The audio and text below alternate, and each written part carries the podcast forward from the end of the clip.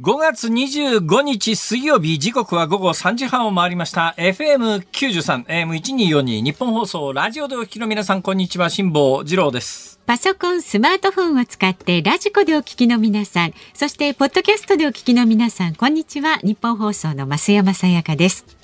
辛坊治郎ズームそこまで言うか。この番組は月曜日から木曜日まで辛坊さんが無邪気な視点で今一番気になる話題を忖度なく語るニュース解説番組です。大変です増山さん。大変？ええ大体ですね、はいはいはい、このオープニング何を喋るかっていう話は、えーはい、まあ、基本、うん、あのオンエア前にまず考えたことがないっていうか 失礼な話ですけれども 何も考えずにまあまあ言っちゃなんですけど その時のタイミングで、はい本当に一番今一番気になる話題ってこういうふりをするもんですから、えー、本当にその時今一番こう気になる話題を喋り始めるわけですよ。いいところがですね、はい増山さん、はい、今日みたいに何にも浮かばない時はどうしたらいいんでしょうか？なんか入念に夕刊とか見てたじゃないですか。え、いやいや、あのね、いや本番前に浮かんだのがね、はい、本当にどうでもいいことで、うん、これはオンエアには絶対使えないよなっていう話だったんで。まあ、されますから、いや、これ本当に使えない話なんですよ。あのいや、本当に使えない話をさ、させることないんじゃないの？まあ、もうちょっと、もうちょっとクオリティああ、クオリティですか。クオリティは極めて低いですね、この話は。いや、まあ、あのね、いいですよ。まあ、喋れる範囲の中で収めながら喋るとなるとですね、はいはい、さらに面白くなくなるんですけど、あの、何回も申し上げてるようにですね、ええまあ、山の家というのが長年廃屋になって、もう廃墟と化してたわけで、はい、これを持っていても、まあ私が突然死んだ時に相続した人間はこれ困るだろうなと思って、扱いに困るだろうな。で、またちょっと曰く物件があるもんですから、えー、むやみに人に売れないというね、えー、売った後でも責任が生じる可能性があるんで、それをこう納得した人でないと買ってもらえないということになると、さらに遺族が困るわけですよ。それで生きてる間に処理しなきゃいけないなと思ってですね、今年の3月、まあ今私が申し上げたような条件に合致する人が現れたんで、どうぞって言って、渡すに際して、そこにまあ個人情報の塊になってますから、20年前にそこに実際住んでた家ですから、20年前の私、あの、だ、例えばですよ、一番こう表に出ちゃまずいものの中に、20年前に、いや、そこ笑うとこじゃないですよ。一番表に出ちゃいけないやつっていうと、本当にシャレにならないので言うと、私、あの、大学で二十何年間か教鞭を取っていたことがあるんですね。不思議ですね。大学ってのはね、小学校、中学校、高校は教員免許ってやつやつがいるんですね。小学校、中学校で教えようと思うと教員免許がないと教えられないんですよ。すねはいはい、つい最近ですね、えー、教員免許はあの、なんか10年更新制みたいなやつで、はい、それで、えー、教習も一遍受け直して免許取り直さないといけないみたいなものが、つい先頃、まあ、廃止されて、ね、まあ、一遍免許取ると一生使えるとは言いながら、うん、でもやっぱり小学校、中学校、高校っていうのは教員免許がないと先生ができないんですが、はい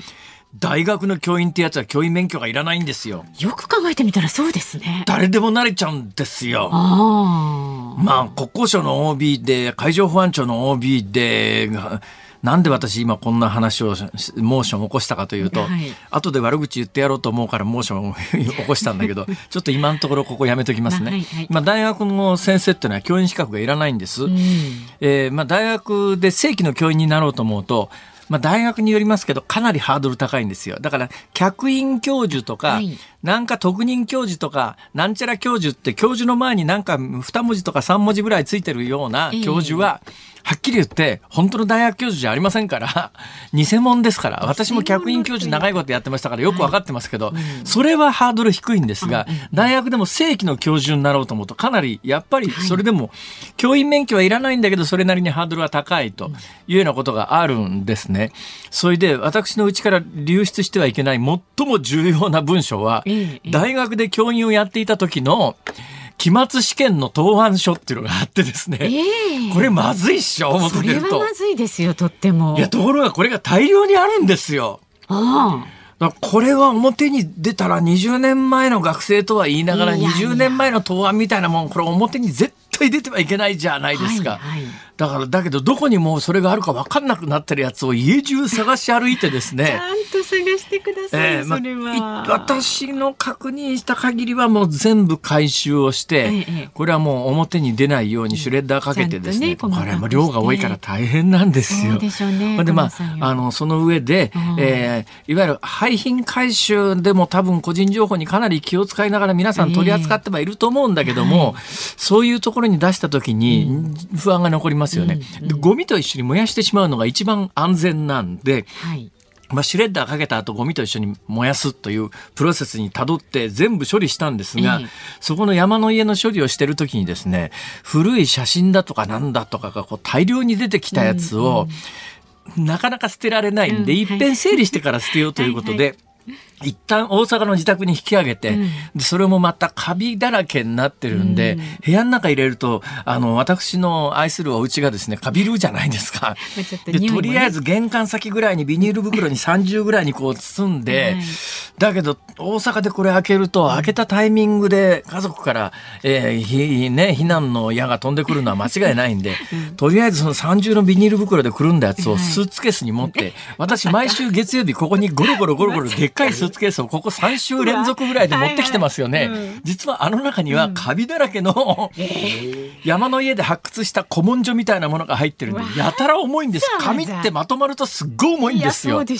でそれが3週ぐらい続いて、それを東京の一人暮らしの家に運び込んで、東京の一人暮らしの家ですから、まあ、空気清浄機みたいなやつをフルにかけて、それであの、吸い込む空気よりも出てくる排気の方が綺麗っていう、そういう売りの掃除機あるじゃないですか。あれをかけっぱなしにしてですね、その辺に飛び 飛び散る空気を全部掃除機で回収して、フィルター代わりに、で、それで古い写真をこう点検していたら、一つ、ああ、と思うことがあったんです。やだ、何ですか？これがね、はいはい、今日本番前に実は考えていたことなんだけど、はい、いや、これは放送には適さないなと思いながら、うん、それが本番直前に実は考えていたことなんですが、口にしちゃいけないよなとこう思ってですね。いけない写真？がね、その昔からの、はい、えー、20年前の、で、なんでそこの家を引っ越すことになったかというとですね、うん、えー、そこの家で結婚したんですね。そこで結婚して、かみさんが妊娠したんですよ。うん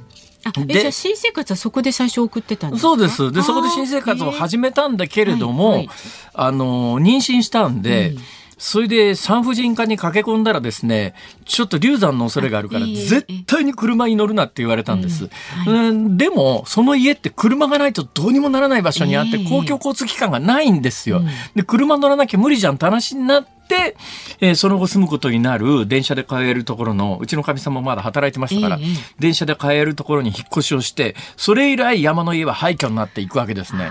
で結婚生活してたのが1年ぐらい前ではい、で私もその結婚する時に昔の写真だとか文書だとか全部処理するわけにも、まあ、物理的にいかず、横にあの小さな物置小屋みたいなものがあってさっきのあの大学の答案と一緒でそういうところにバンバン食べて鍵かけて置いといたやつも 今回個人情報が流出してはまずいと思うから、全部回収して。東京の家で昔の写真を見ていて、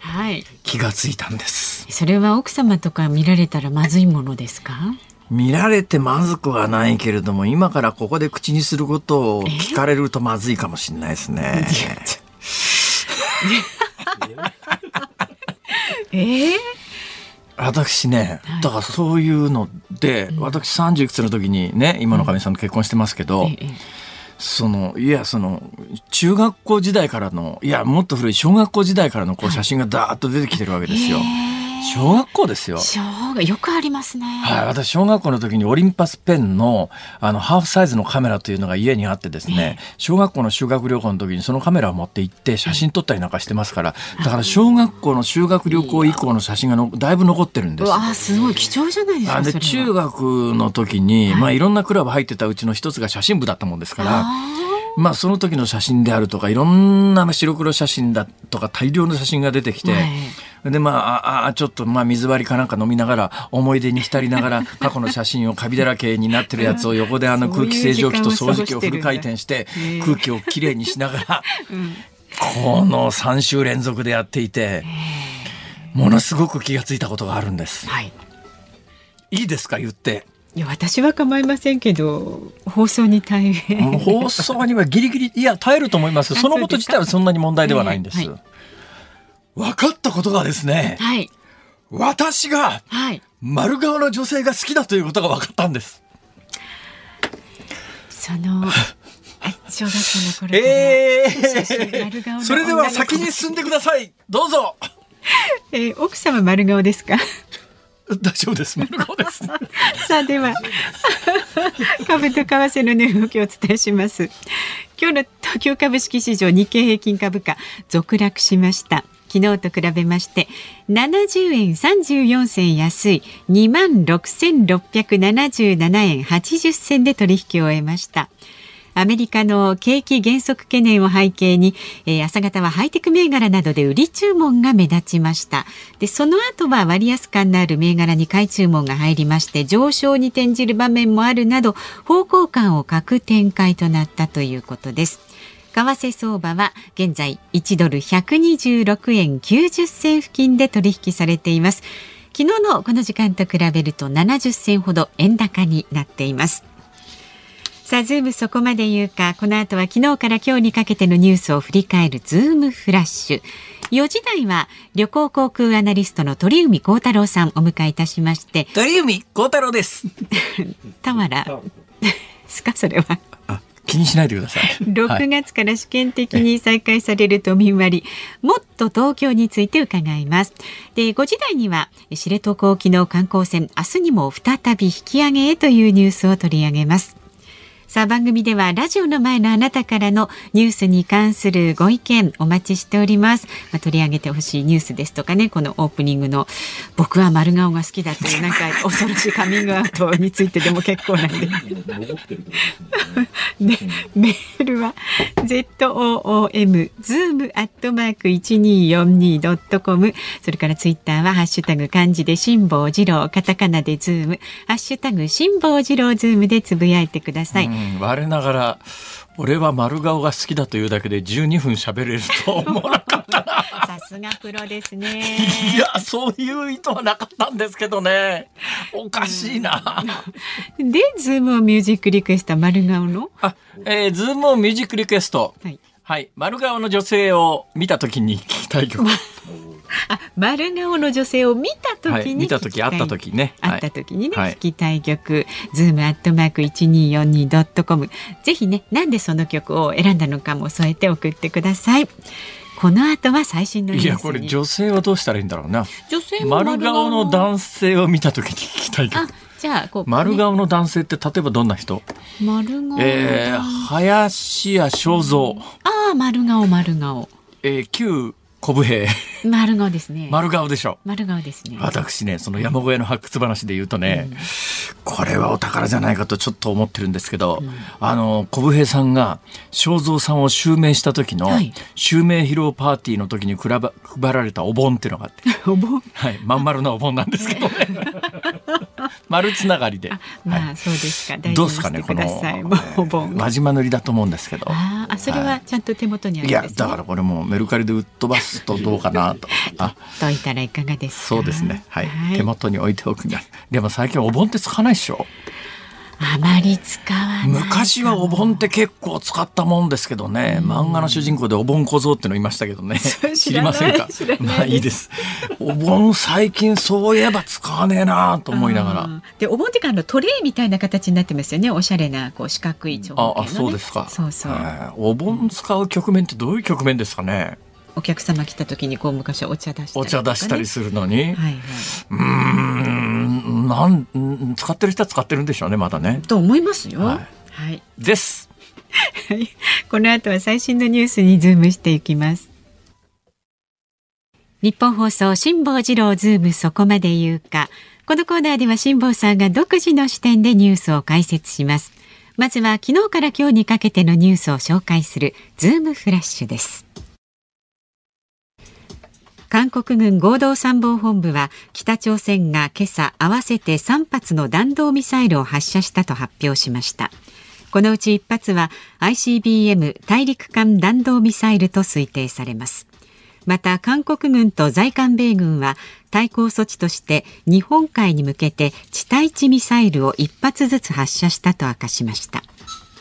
アメリカメディアによりますと南部テキサス州ユバルディの小学校で24日の昼ごろ銃撃事件が発生し少なくとも児童19人と教員2人の合わせて21人が殺害されました。容疑者は現場に駆けつけた警察官にその場で射殺されたとみられる18歳の男子高校生です。バイデン大統領はいつになったら規制強化に反対するロビー団体に立ち向かうことができるのかと問いかけ規制強化への国民の支持を訴えました。東京都は今日午前防災会議を開き首都直下地震の被害想定を10年ぶりに見直しました。最大規模の地震が起きた場合都内の死者はおよそ6148人に上るものの人的物的被害は2012年に出された前回の想定より3割から4割軽減するとされています。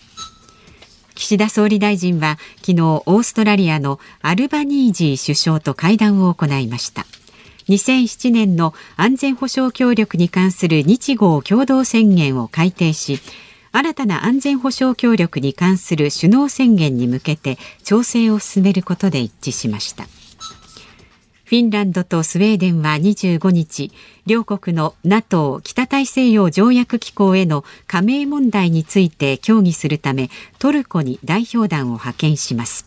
新規加盟にはトルコを含む全加盟国の同意が必要なため反対しているトルコの説得が鍵となっています。ロシアの外務省は2030年の万博国際博覧会の開催地への立候補を取り下げたと発表しました。WHO 世界保健機関は年次総会で次期事務局長に現職のテドロス氏を指名しました。2期目は8月16日から5年間で参戦はできない規定で最後の任期となります。イギリスの BBC 放送の電子版は24日。中国新疆ウイグル自治区で少数民族の収容施設を建設するよう習近平国家主席が指示していたとする内部資料の内容を報じました。2018年当時の記録で過激な思想を持つ200万人を収容することが目標だったと報じています。厚生労働省は2021年度の人口動態統計の速報値を発表しました。出生率は2020年度と比べて1.3%減少の84万2131人でした。14年連続で減少し過去最小を更新しました。Google ジャパンは5月24日世界のさまざまな地域の様子を360度で閲覧できるデジタルマップサービスストリートビューが15周年を迎えたと発表しました。過去1年間での人気ランキング都市別では1位ジャカルタ2位東京3位メキシコシティ4位サンパウロ5位がブエノスアイレスそして10位に大阪となっています。そこまで言うか。ストリートビュー検索人気ランキング1位ジャカルタ2位東京。3位メキシコシティ4位サンパウロ5位ブエノスアイレス10位大阪となると6789が気になりますよね、6789をご紹介しましょう。はい、はい、えー、6位ニューヨーク8位イスタンブール、えー、あ7位イスタンブール8位台北9位パリで10位大阪。パリに続いて大阪。はい大阪人気ですね。ねで1位がジャカルタ2位が東京なんですがなぜ1位がジャカルタか。はい。インドネシアの。なんで？気になりませんか、うんうん、気になりますよね。気になる。なぜ1位がジャカルタか？わかりません。グーグルも単にいやあのたくさん検索されてますっていうだけで、ね、なんでかがわからないですね。それよりも私ですね、はいああストリートビューがもう15年か最初に出た時やっぱり衝撃的だったですよ。そうですね。ね。で、うんうん、衛星写真じゃなくて、うん、衛星写真のやつはあったんで、ま、前からね、そうじゃなくてあの街歩いてる車のグーグルの車でたくさんカメラだとかセンサーだとかつけた車が、私も一回だけねうちの近所走ってるのを見たことあるんですけど、えー、ああ本当にこれでわかるんだと思って後で見てみたら。うちの近所が。もう完全にこんなもんプライバシーの侵害じゃねえかと思うんだけど、まあ、ねうん、まあ、行動を走ってるわけで、そこの街行って普通に歩けば見られるんで、えー、まあ、それはまあ、しょうがねえのかなと思うんだけど、うん、で、Google がストリートビューが15年なんですけども、15年もやってると、いろんな機能が追加されてですね、今すごい、あの、私これ注目してるのがですね、はい、タイムマシン機能っていうのがあって、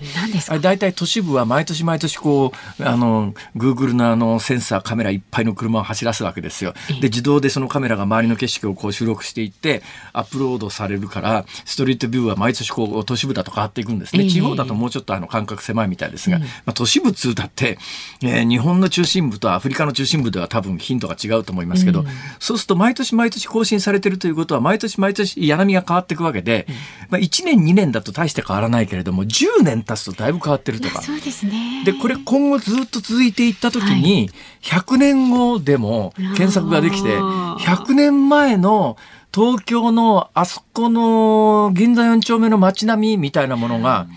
だからタイムマシン機能なんですよ、まさに。これが今から150年前にあったら、えー、明治の初めぐらいの東京の風景が見られたりなんかするんで、えー、これ今後面白いですよ。だからタイムマシンっていうのが、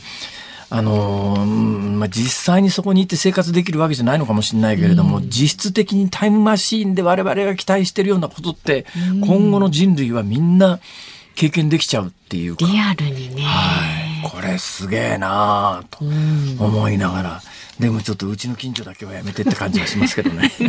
ほっといてくれや。っていうね、まあ、あんまり見られるの、はい、でいやあの衛星のやつも面白いんですよ。あの普通の地図じゃなくて切り替えで衛星写真で見られるじゃないですか、あれこれ今私の家の上空の衛星写真をクリックするとですね、はい、もうねこれ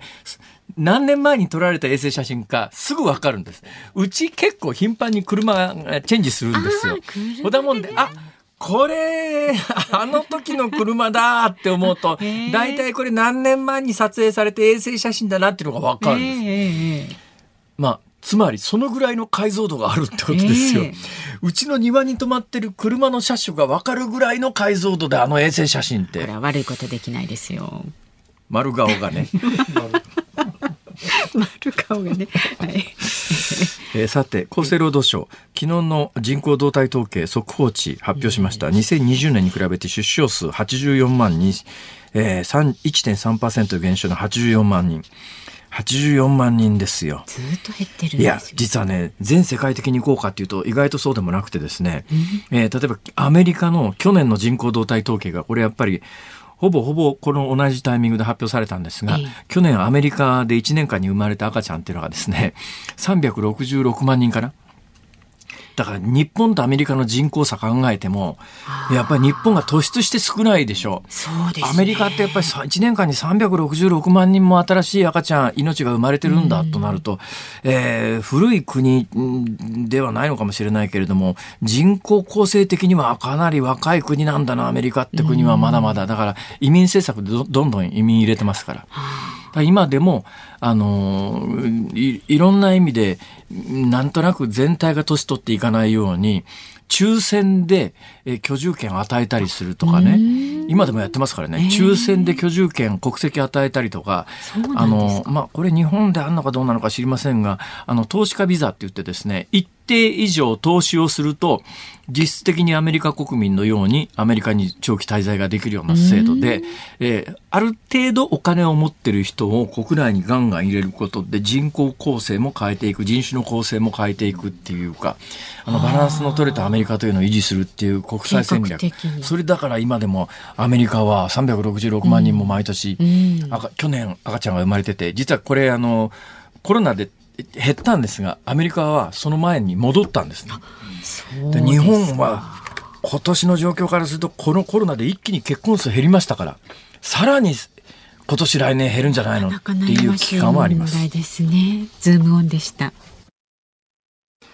5月25日水曜日時刻は午後4時を回りました。東京有楽町日本放送第3スタジオから辛坊治郎と。増山さやかでお送りしています。ここで番組からのご案内です。まあこのズームをねいろんな形でお聞きいただけますよということなんですけれどもね。番組を全部お聞きになりたいという方 FM93 AM1242 のラジオね。それからパソコンスマートフォンで聞けるラジコでお楽しみいただければと思います。でこのラジコに関しましては関東圏以外の方は月額385円でねこれ税込みです。全国で聞くことが可能になっておりますいろんなところでね聞いていただいている方多いですよね。そうですね。ね沖縄で聞いていただいている方からね、うん、焼き汁送っていただいたりとか。そうそうなんです、はい、本当にありがとうございます。で辛坊さんのおしゃべりとニュース解説をメロンも好きです。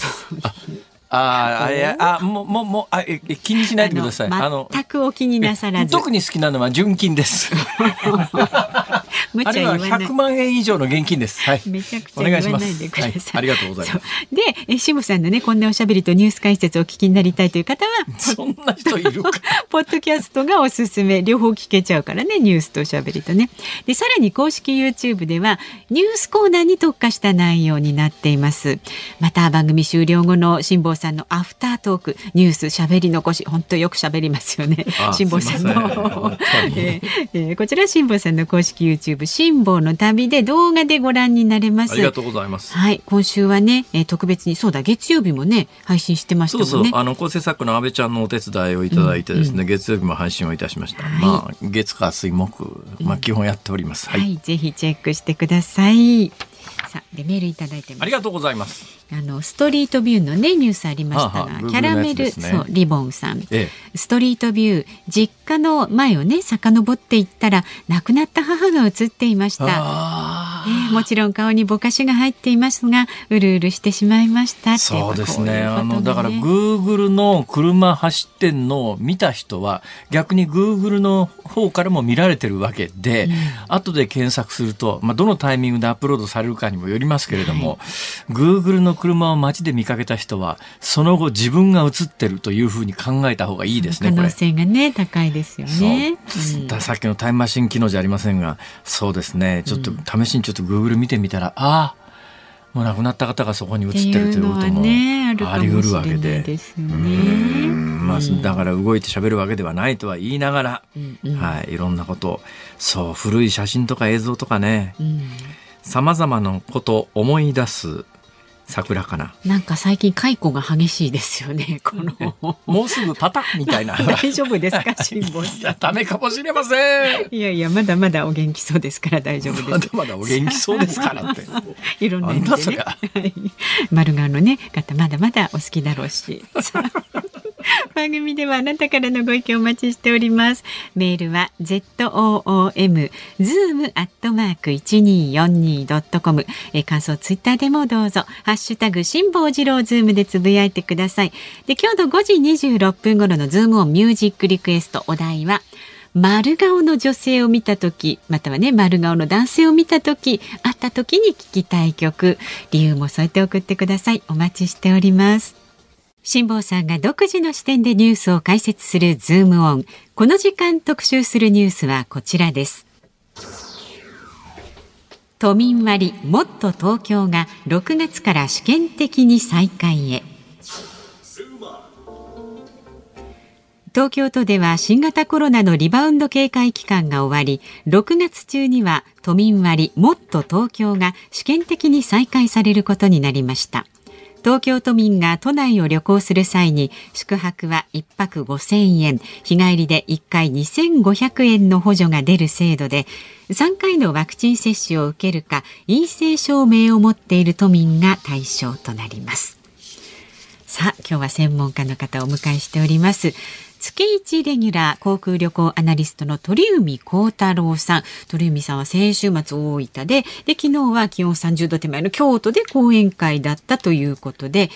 今夜の NHK クローズアップ現代に生出演される。テーマが円安と物価高のダブルパンチ。あなたの財布はどうなるという特集にご出演されるというはい。よろしくお願いします。あらも忙しいですね。そうなんです。これ終わったらすぐに渋谷の方に移動させていただきますけど。NHK は結構ね、リハーサルとかやるらしいですよ。私の聞いたところによると。はい。念入りにきっちり喋ったりなんかするというふうに聞きましたが。なんですか？これあの、ええ、な、なんです？円安と物価高のダブルパンチ、あなたの財布はどうなるっていうテーマで、このテーマと旅行とどういう関係なんですか？いや、あの、僕はあの、ゴールデンウィークにハワイに行ってまして、はいはい、その時に感じた、まあ、その円安と物価高の話っていうのは、結構、いろんなメディアで出演させていただいて、で、やっぱり円も110円だったら今130円弱ぐらいになってる、はいはい、ユーロもまあ、もう140円超えてる状況、140円ぐらいになってるという状況で、まあ、その、現地でこれだけお金がかかるんだという、なるほど。まあ、そういったところで、逆に日本がもう安すぎると。いったところでですね。そうですね。大体、はい、まあ日本の物価もだいぶ上がってきてますが、まだそれでも探せば一食お昼ランチ500円で食べられるところってありますけど。うん、500円いきますね、日本だと。500円。だけど、まあ、アメリカとかヨーロッパで一食500円で外食できるところは絶対ないですね。絶対ないです。チップも今20%ぐらいになっちゃうんで。絶対って言ってもいいです、ね、あ、もう絶対ですね。絶対ないですね。だ結局ね、タイのバンコクが、今そういうスターバックスとか、あと、えー、大戸屋とか、いろんな日本のチェーン入ってますけど、大体日本とイコールになりましたね。タイが。タイのバンコクで食べて。だってタイって、1980年代ぐらいまでに私が旅行してた時って、うん、一番安かった時、街で食べるラーメン一杯10円ぐらいでしたからね。そうですよね。そうするともう3バーツとか、4バーツ。まあそうですね。それからまああっという間に30円ぐらいになりましたけども、はい、それでもなかなか100円超えてこなかったんですけど、今もタイで、えー、ラーメン食べると日本と大して変わんない感覚ですね。いや、もう1000円ぐらいする店っていうのも普通に。はい、うんまあ、屋台で食べればまあ2、300円でいけるんですけど、まあやっぱり普通のちゃんとしたあの、いわゆる日系のチェーンとかになっちゃうともう1000円、日本とほぼ一緒ですね。そうですね。なんかだから、あの、かつて、えー、日本で年金もらってると、日本の年金で海外では、えー、あの、大金持ち生活ができるって言われた時代があったんですが、今もう全然そういう状況じゃないです、ね、いや、全くもう日本にいるのが一番お金使わないっていうのが、まあ、特に海外から帰ってくると今感じますよ。だってね、100円ショップで売ってるものが、はい、タイ、タイに、タイで買った方が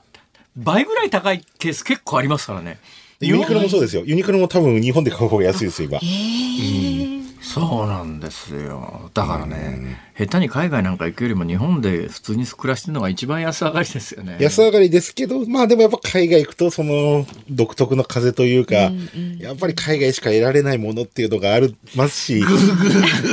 で、やっとだってこれで来月と1日から帰国後の検査がなくなるっつって。来月1日からなくなるんですか？もうこれはもう確定で、今大体日本人があの入国してる8割ぐらいの人はもうあのワクチンの接種回数関係なく帰国時の検査はなくなると。今現状、6月1日までの今入国結構ハワイ行かれた時大変だったんでしょ？えっ、と、帰国で大体2時間ですね。2時間。着陸してスポットインゲートに入ってから到着ロビー出るまでが大体2時間いや、それがね、東京在住でね、例えば成田に帰ってきて、成田で終わりの人はいいけれども、うん、その成田で大阪便に乗り換えるみたいな人は、そう、大変ですよ。乗り遅れちゃいますよね、あれ。特に今、あの、成田伊丹が止まってるんですよ、全部。止まってるってどういうことあの、いわゆる減便で国際線少ないんで、伊丹空港に行きたい人はもうまず成田から羽田に移動しなきゃいけないと、成田に着いちゃった場合は。羽田に着いた場合はいいんですけど、そこをね、意外と今大阪の人結構苦労してますよ。いや、だからそれで入国の時に2時間もかかった日には、羽田便に乗り遅れて、乗り遅れた理由が、いや、あの、ちょっと帰国時の検査が中たってダメでしょ、これ。いやいや、あの、航空会社の方は、一応それは大丈夫です、大大丈夫なんですか？あの、いわゆるもうそれは、の、いわゆる自己都合というよりは、その検疫の都合っていう感じなので、はい、なので、まあ、あの、遅めのチケット買って、まあ、国際線つながってチケットだ前倒しもしてくれますし、ええ、それは大丈夫ですね。大丈夫ですか？はい。でも飛行機待ってくんないでしょ？飛行機待ってください。行っちゃいますね。行っちゃうなのでもうあの、自腹で延泊してっていうか、もう一回東京泊まって帰る人も結構いらっしゃるかなと。それが6月1日からはなくなるんですか？なくなるので、もう着いてから今まで通り、えー、入国審査、えー、税関ということは、実質的に海外旅行を6月1日以降解禁という表現で、ほぼ間違いじゃないですね。まあ、8割ぐらいっていうのは、残りの2割は、帰国前に PCR 検査を受けなきゃいけないってことは変わらないんですよ。あなるほどその手間が、今までとの旅行とのやっぱり大きな違いは、まあ、ハワイ行ったら、その帰国便の72時間を切った段階で、現地のクリニックで PCR 検査の陰性証明を取らないと飛行機に乗せてくれないという、この事実は6月からも変わらないので。めんどくせえな、それ。それだけめんどくさいですね。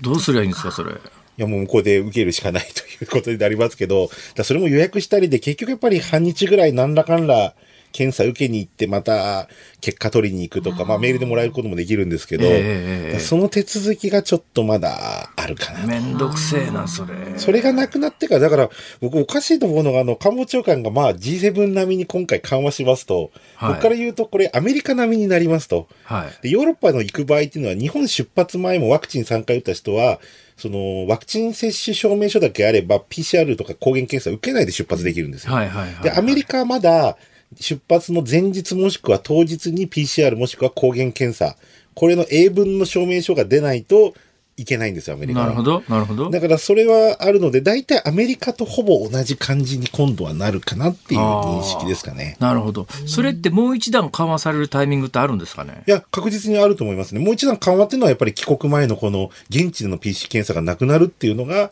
もうそれ以上の緩和ですよね。それ帰国前の現地での PCR 検査っていうのは日本政府の要請なんですか？そうです。日本政府の要請です。そうしないと日本行きの飛行機は乗せませんと。はい、でもね、おかしいのが、今この、この間僕がアメリカから帰るとき、ちょっとテレビの都合で、ハワイから日本に直行便が乗れなくてですね、えー、ロサンゼルス回って帰ってきたんですよ。えー、で、ロサンゼルスから成田の ANA の便なんですけど、はい、乗ってる人の90数パーセントが外国人。はい、で、そのうちもうほとんどが乗り継ぎで、えー、東南アジアに行くと。アメリカからのベトナムとかフィリピンとかタイとかと。で、その人たちは別に、その帰国する自分たちの国が、その PCR の結果のその陰性がいらないという国であれば、別に飛行機乗れるんですよね。日本に入国しないので。ええ、だから日本行きの飛行機だけど、PCR 受けてる人と受けてない人が混在はしていると。はあ、なんかほとんど意味ないですね。だからあんまりね、これの意味がないのかなと。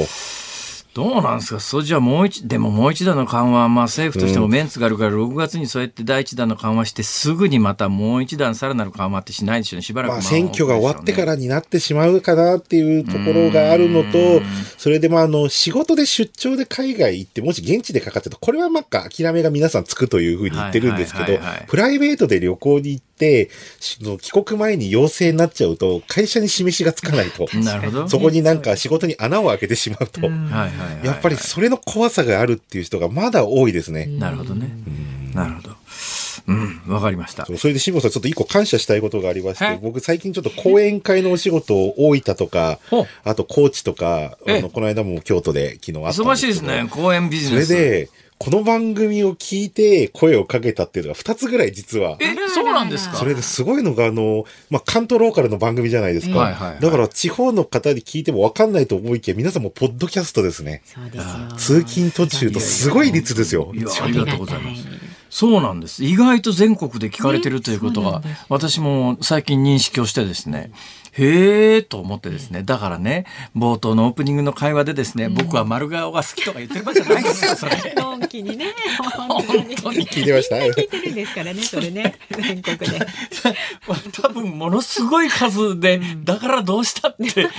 込んでらっしゃると思います。いや、ただ本当男性の本当に40代、50代の方で、もういろんな方に、辛坊さんの聞いてますという。いや、そんな鳥海さん、ついに東京都民も、なんか割引受けられるようになったらしいじゃないですか。そうですね。やっと6月1日から都民割ということで、まだ正式発表ないんですけど、まあ予算49億円で94万泊ということなんですが、はい、東京の割引だけは、東京都の予算なんですよ。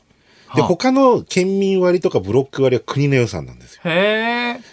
ここがまず根本的に違うということがあるので。利用者側からすりゃ同じっていうことですね。利用者側とするとほぼ条件は一緒です。ただ東京は東京都民にしか今のところ開放しないという方針ですので、はあ、なので東京都民はまあ都民割は使えるんですが、その千葉とか神奈川とか埼玉とか関東でやってる割引は6月以降も使えない見込みと。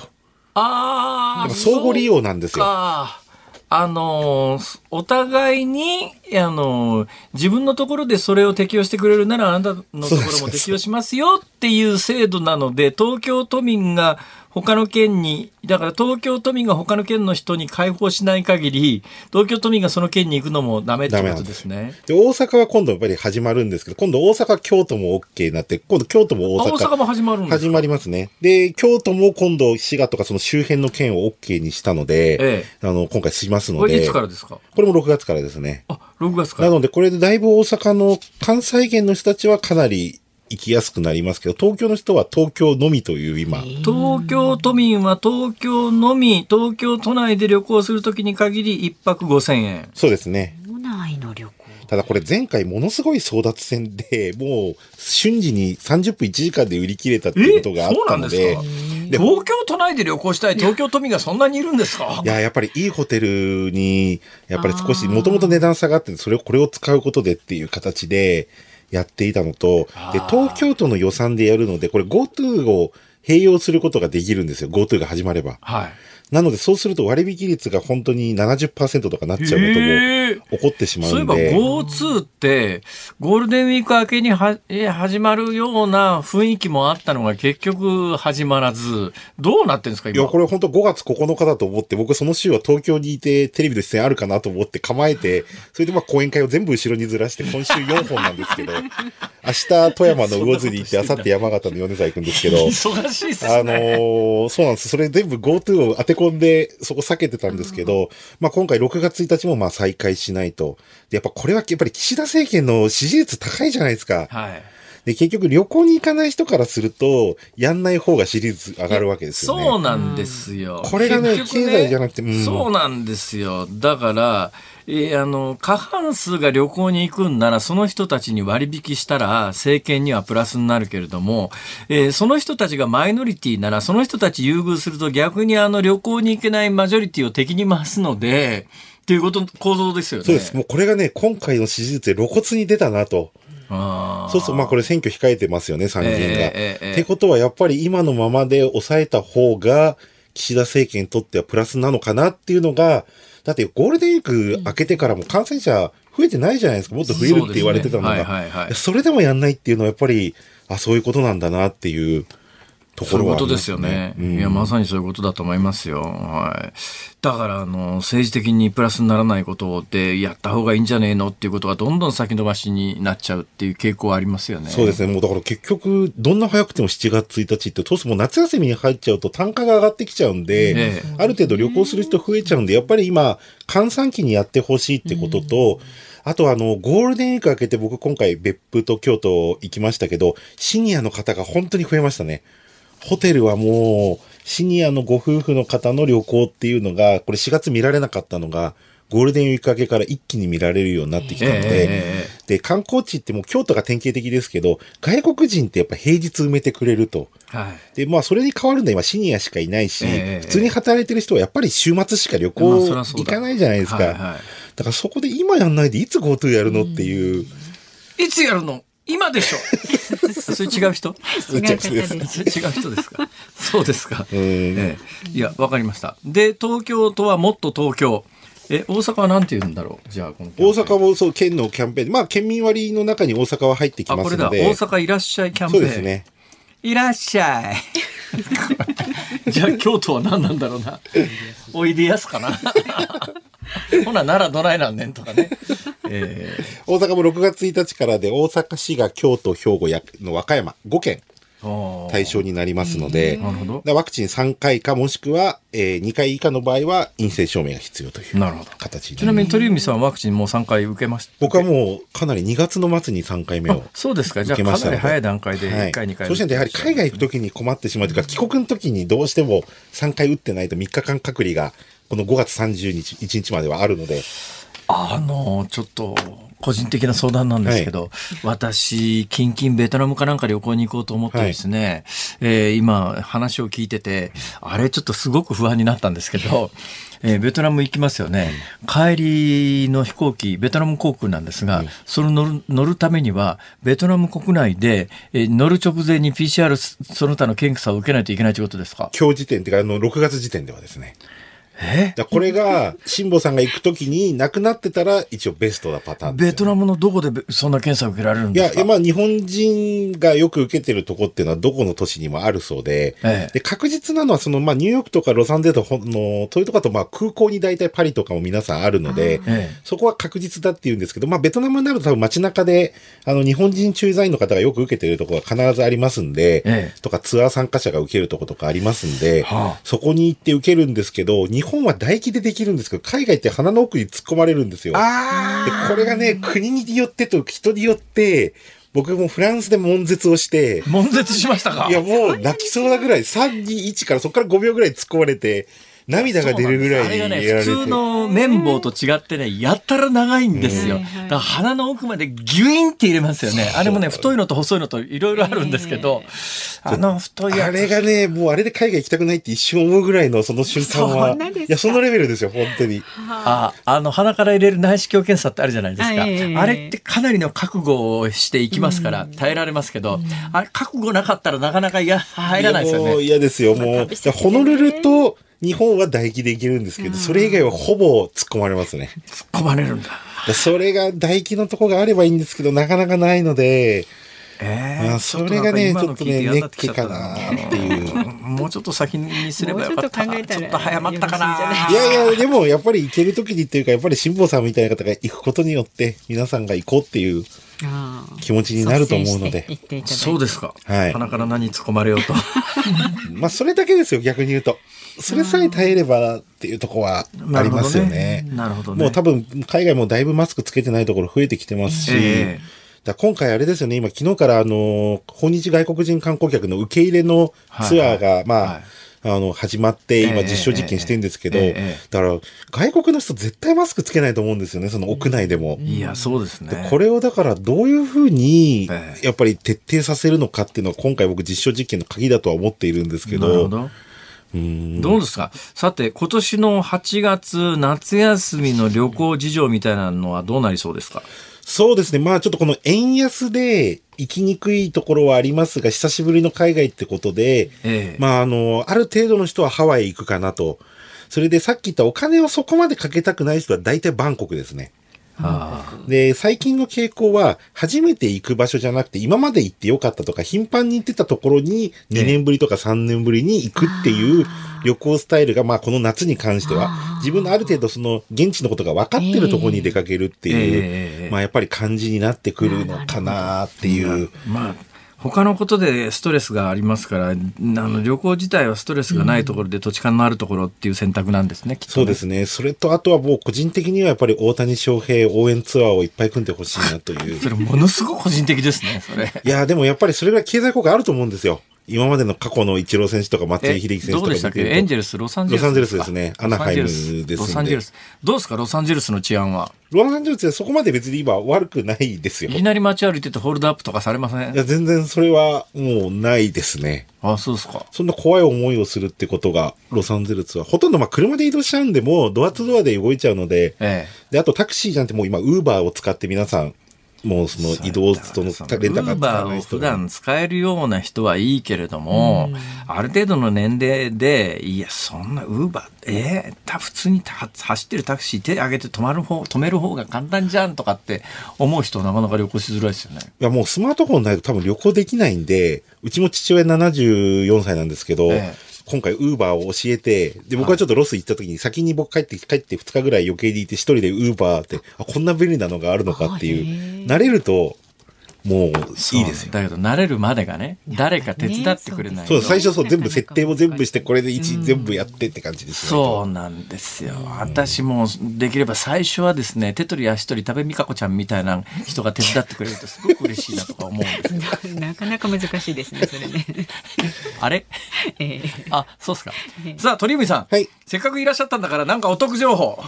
お得情報。まあ、今ですね、LCC のジップエアが今ダントツに安いです。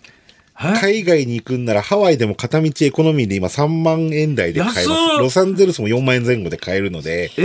今この燃油サーチャージがこれから6月から他の ANA の皆さん上がりますが、はい、今海外行くなら一番安いのはジップエア、JAL のこのグループ会社ですけど。あ、これ JAL の子会社なんですか？はい、JAL のがやってる LCC。これが今バンコク、シンガポール、ロサンゼルス、えー、ホノルル、あとソウルが行けるんですけど、ええ、ソウルはまだ今日本人まだ入れないので、はあ、さっき言った、まあ、あの、一番おすすめはロサンゼルス、ホノルルにジップエアで行くと。はあ。多く10万円以内で買えるので、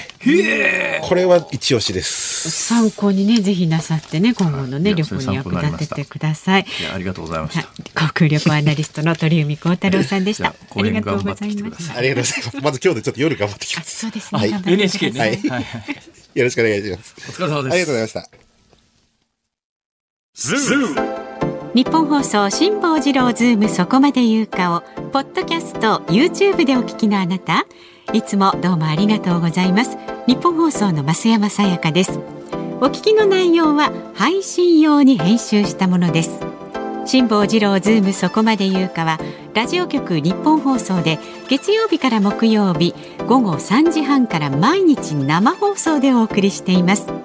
番組はラジオの FM93 AM1242 に加えてラジコでもお聞きいただけます。ラジオラジコではポッドキャスト YouTube 版にはないコンテンツが盛りだくさん。アトムさん吉田由紀ちゃんの中継企画さらに辛坊さんが「夕刊富士」の気になる記事を解説するコーナーそして辛坊さんが聞きたい曲をお送りする「ズームオンミュージックリクエスト」などラジオラジコでしか聞けないあんなことやこんなことがいっぱいです。ポッドキャスト YouTube を聞いた後はぜひラジオラジコで辛坊治郎ズームそこまで言うかをお楽しみください。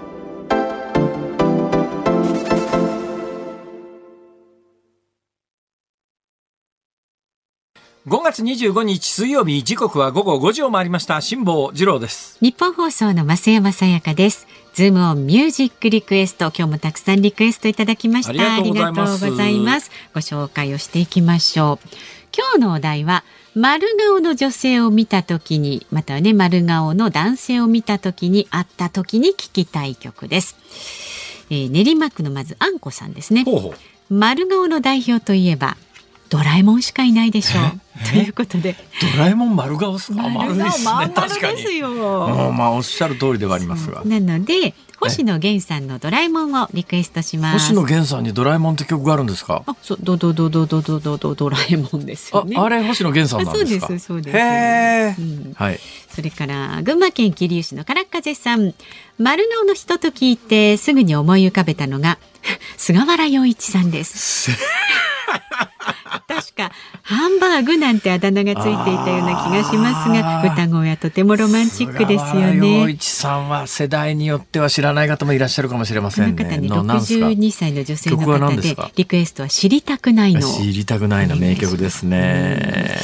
はい、それから江東区にお住まいの丸米まるまるさん、はいはい、丸顔といえばやっぱりこの人生き物係ジョイフルああ確かにまあ丸顔ですね。丸顔ですね。はいはい、ええ、港区のなみちゃんさんですね。はい。踊るポンポコリン BB クイーンズお願いします。丸顔といえばちびまる子ちゃんということで。まさにまる子ちゃんだからな。うん。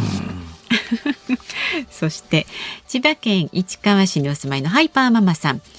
桑名正弘さんの月の明かりをリクエストします。これ丸顔満月月の明かり。まあ お月様ね。そうですね。関西人のソウルソングですね。それはね。そうなんはい、もう桑名正弘月の明かりといえば。関西の男性で歌えないとそれは生きていけないレベルですねそれはそうなんですはい、そうなんですまあ、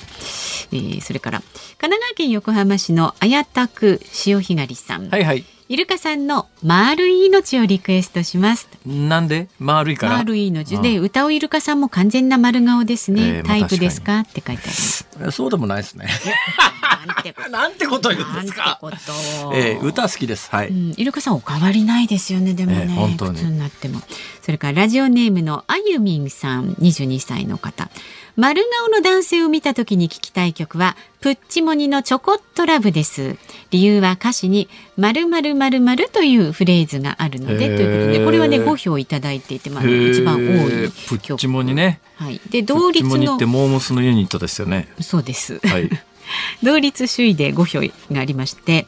千葉県市川市の野菜肉さんですね、はい、丸顔の女性を見た時の歌といえばこれ以外には考えられません。松本千恵子さんのバスボンの歌。そのものズバリまん丸顔の女の子はから始まります。でも松本千恵子さんってそんなにまん丸顔の感じじゃないと思うんですけど、ね、本人はねまあ歌詞がまん丸顔の女の子はっていうので始まる、ね、バスボンってやつですね。はい、はい、えー私割と好きでした。バスボンが。えー、えー、そっちですか？みたいな。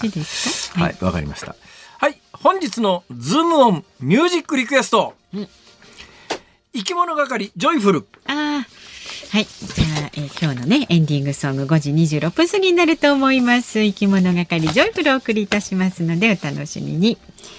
さあ番組ではラジオの前のあなたからのご意見24時間お受けしております明日木曜日ですからね。飯田浩二アナウンサー登場です。あの飯田アナウンサーは現在日本放送ショーアップナイターとのコラボ企画で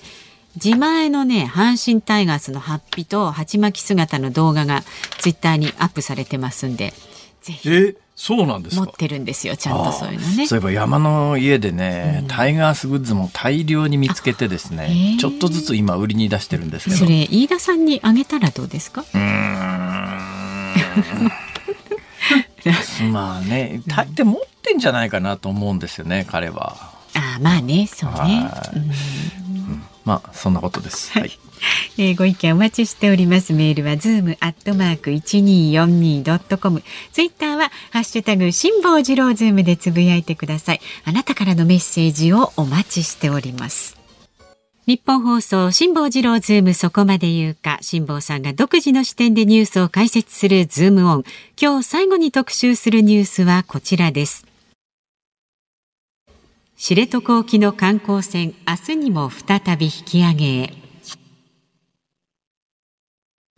北海道の知床沖で観光船カズワンの船体が昨日海中に吊られた状態のまま作業船で運ばれていた途中およそ180メートルの海底に落下した問題で海上保安庁は今日水中ロボットを使ってより耐久性のあるベルトに交換しているということです。早ければ明日26日にも再度吊り上げる予定だと発表しました。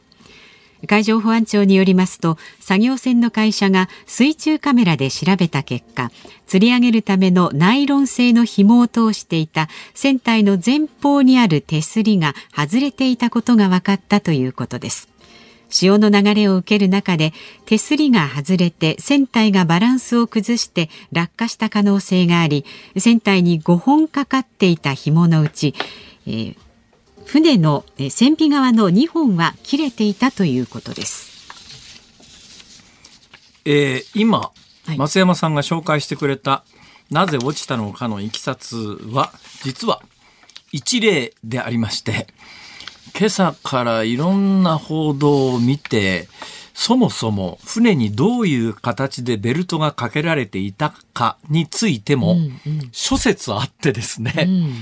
大手のメディアで、いわゆるその全国紙を朝からざーっと検証したら、大手の全国紙って、まあ日経入れると5紙じゃないですか。はい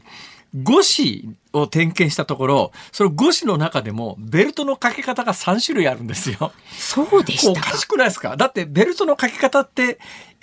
一つに決まってるわけで、はいはいはい、ね、なんで、ところが新聞に出てるイラストが3種類あるんですよ。うん、なぜそんなことに？だからまあ代表的なやつで言うと、5本のベルトが普通に、はい。はい、あのなんていうのかな、簡単に言うと下から持ち上げるように1、2、3、4、5ってかけられてるのがあれば、ええ、前と後ろが普通に上からかけられていて、はい、えー、あと、その隣のやつは斜めにかけられてるやつとか、いろんな、その斜めにかけられてるやつが、外側のベルトの大きく外側まで張り出してるやつもあれば、外側のベルトのところまでしか張り出していないやつとか、あの、おかしいじゃないですか。で、ね、で、あの、なんかね、新聞報道なんか読んでると、どうもあの、国の唇としては、なんかサルベージ会社に任してて、サルベージ会社がこう、落っことしたみたいな雰囲気がするわけですよ。はい、ところがですね、間違いなく現場のサルベージのあの台船の上には海上保安庁国交省の職員が必ず乗ってますから。で、国交省の職員が、やっぱり一番大きな権力握ってるわけですよ。ね、それはやっぱりあの、現場に来てお金出すのが国交省ですから、それ現場の作業員はですね、国交省の役人にああしろこうしろって言われたら多分そうせざるを得ないところがあって、うん、ところが国交省の人間が現場にいたっていう話も、ほぼほぼ報道されてないし、それで船が落ちた理由なんですが、うん、これも諸説ありましてね、後ろのベルトが切れてたっていう説があるんですが、はいはい。私の感覚で言うと、あのベルトはそう簡単に切れませんよ。あ、そうですか。はい。あの、ヨット釣り上げるときにも同じベルト使って、えー、あの、ヨットを釣り上げる、ヨットって小型船じゃないですか。うん、私がまあ、太平洋横に使ったのがまさに12メートルで、今回のカズワンっていうのが12メートルで、えー、船体のサイズとしてはほぼ同じですね。で、これをまあ、普通、あの、陸上に上げるときには、2本のベルトで前と後ろから引っ掛けてあげるんですが、うんうん、このベルトを引っ掛けるところももう場所決まってるんですよ。それ以外のところにベルトをかけると、船体に負荷がかかって船体が傷つくんで、えー、こことここ上げてねっていう、そういうのは決まってるんですが、はい、まあ基本的に前と後ろはそこにかけて、それで補強のために、まあ斜めのベルトを入れて、合計5本っていうのが私は多分正解だと思うんですけども、うん、えー、後ろのベルトが2本切れましたっていうんだけど、私の感覚では、そう簡単に切れるもんじゃないよ、あれはっていう感覚があります。それに、はい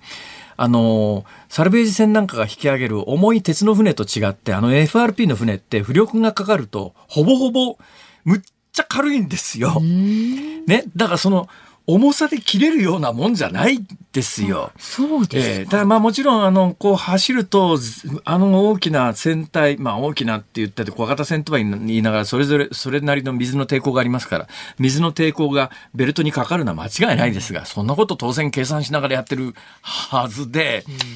なんかベルトが切れたって言うと、いや、あの、想定以上の負荷がかかったからしょうがないでしょっていうニュアンスに聞こえるんだけど、うんちょっとまあ、信用できないというかありえないというか、実は報道の中にもう一種類あってですね、はい、落ちた原因はベルトがずれたって未だに今日の夕刊レベルでも書いてる全国紙があるんです。となると、正式に国交省は発表してないんだろうと思いますね。統一見解がないわけですよ。ほ、え、い、でなんとなくずれたという説と切れたという説と、未だに今日の新聞の夕刊レベルでも2種類ああって、実態が明らかじゃないんだけど、現場には間違いなく国交省の職員がいたわけで、国交省の職員は何が起きたか、つぶさに詳細に把握してるはずなんだけど、なんで出さないんだっていうのがね、すげえ大きな疑問で未だにここに、えー、至るもありますね。引っかかりますよね、ちょっとね。はい。で、それ、えっと、もう一つ大きく引っかかってるのは、昨日からの報道で、いわゆる指揮者の声っていうのがね、新聞によく書いてありますよね。えー、ところが、その指揮者のプロフィール調べると、元国交省の職員っていう、元海上保安庁っていう人が非常に多いんですよ、経歴で。で、今大学の先生やってますとか、なんとか財団のなんとかの役やってますとかなんだけど、キャリア調べると国交省の職員なんですよ。そうするとその人たちが何て言うかっていうと、まあ、そういうこともあるでしょう的なニュアンスで喋るんだけど、いや、あんたたちね、と。グルじゃねえのか、こいつらみんなっていうのが正直な私の感覚です。だから、実態どこにあるのかっていうのはやっぱ現場の記者はちゃんと取材しなきゃいけないんだけど、うん、こういう時に国交省の OB の職員のところにコメント取りに行ってその人が言う通りに新聞に書いて、まあ、こういうこともありますみたいな、まあ、切れることも落とすこともありますってねえよ普通そんなもんっていう。はい、ちょっとしっかり仕事しようマスコミの人たちも。もっとねきちんとねはっきりとしたねと思います。わかるようにはいズームオンでした。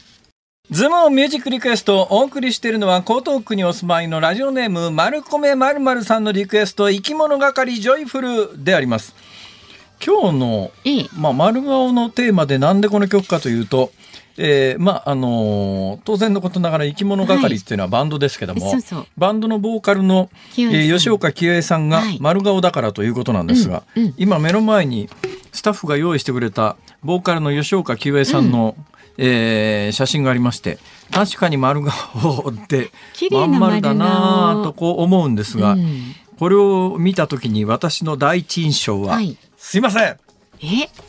え何を言うかちょっとドキドキしてるでしょ？そうですね。えー、これ否定していただいても結構です。はい、単に私の感想ですから。え私このあの吉岡清江さんの写真を見た瞬間に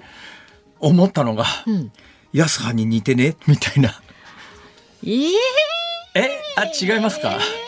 違いますか？安葉さんも丸顔ですよね。ま、丸顔です、ね、でしょ？安葉さんってあの、林家三平さんのお嬢さんで、そうです春風亭小朝さんの、そうです、元。元、元嫁。結構お騒がせの。私何回かね、お会いしたことがあるんですよ。はい、結構あの、えー、世の中的には結構エキセントリックなイメージで伝えられておりますけど、はいうん、私ね、実は、嫌いじゃないんです。タイプですか。はい、安葉さん割とね。なんか今日はいろんなことカミングアウトしますけどね。安葉か。好きっていうのがそそれほど重大なカーミングアウトだとは思わないんですけど。まあ、はい、はい、お聞きのニッポン放送この後はショーアップナイターセパ交流戦東京ドームから巨人対オリックス戦解説井端弘和さん実況諸岡正夫アナウンサーです。で明日の朝6時からの OK 工事アップコメンテーターはジャーナリストの鈴木哲夫さんそして軍事ジャーナリストの黒井文太郎さんもご出演ということです。えー、そしてこの午後3時半からの辛坊治郎ズームそこまで言うか木曜日ですからね。飯田アナウンサー登場になります。どうなんだろう？最近あんまりあの新作の話を聞かないですけどね、うん、あんまりね。どうなのかしら？モノマネはね、ちょっと滞って明日はきっと出ると思う な。明日絶対新作出るよ。出ちゃうよ。出るからね。辛坊治郎ズームそこまで言うか、ここまでの相手は辛坊治郎と。また明日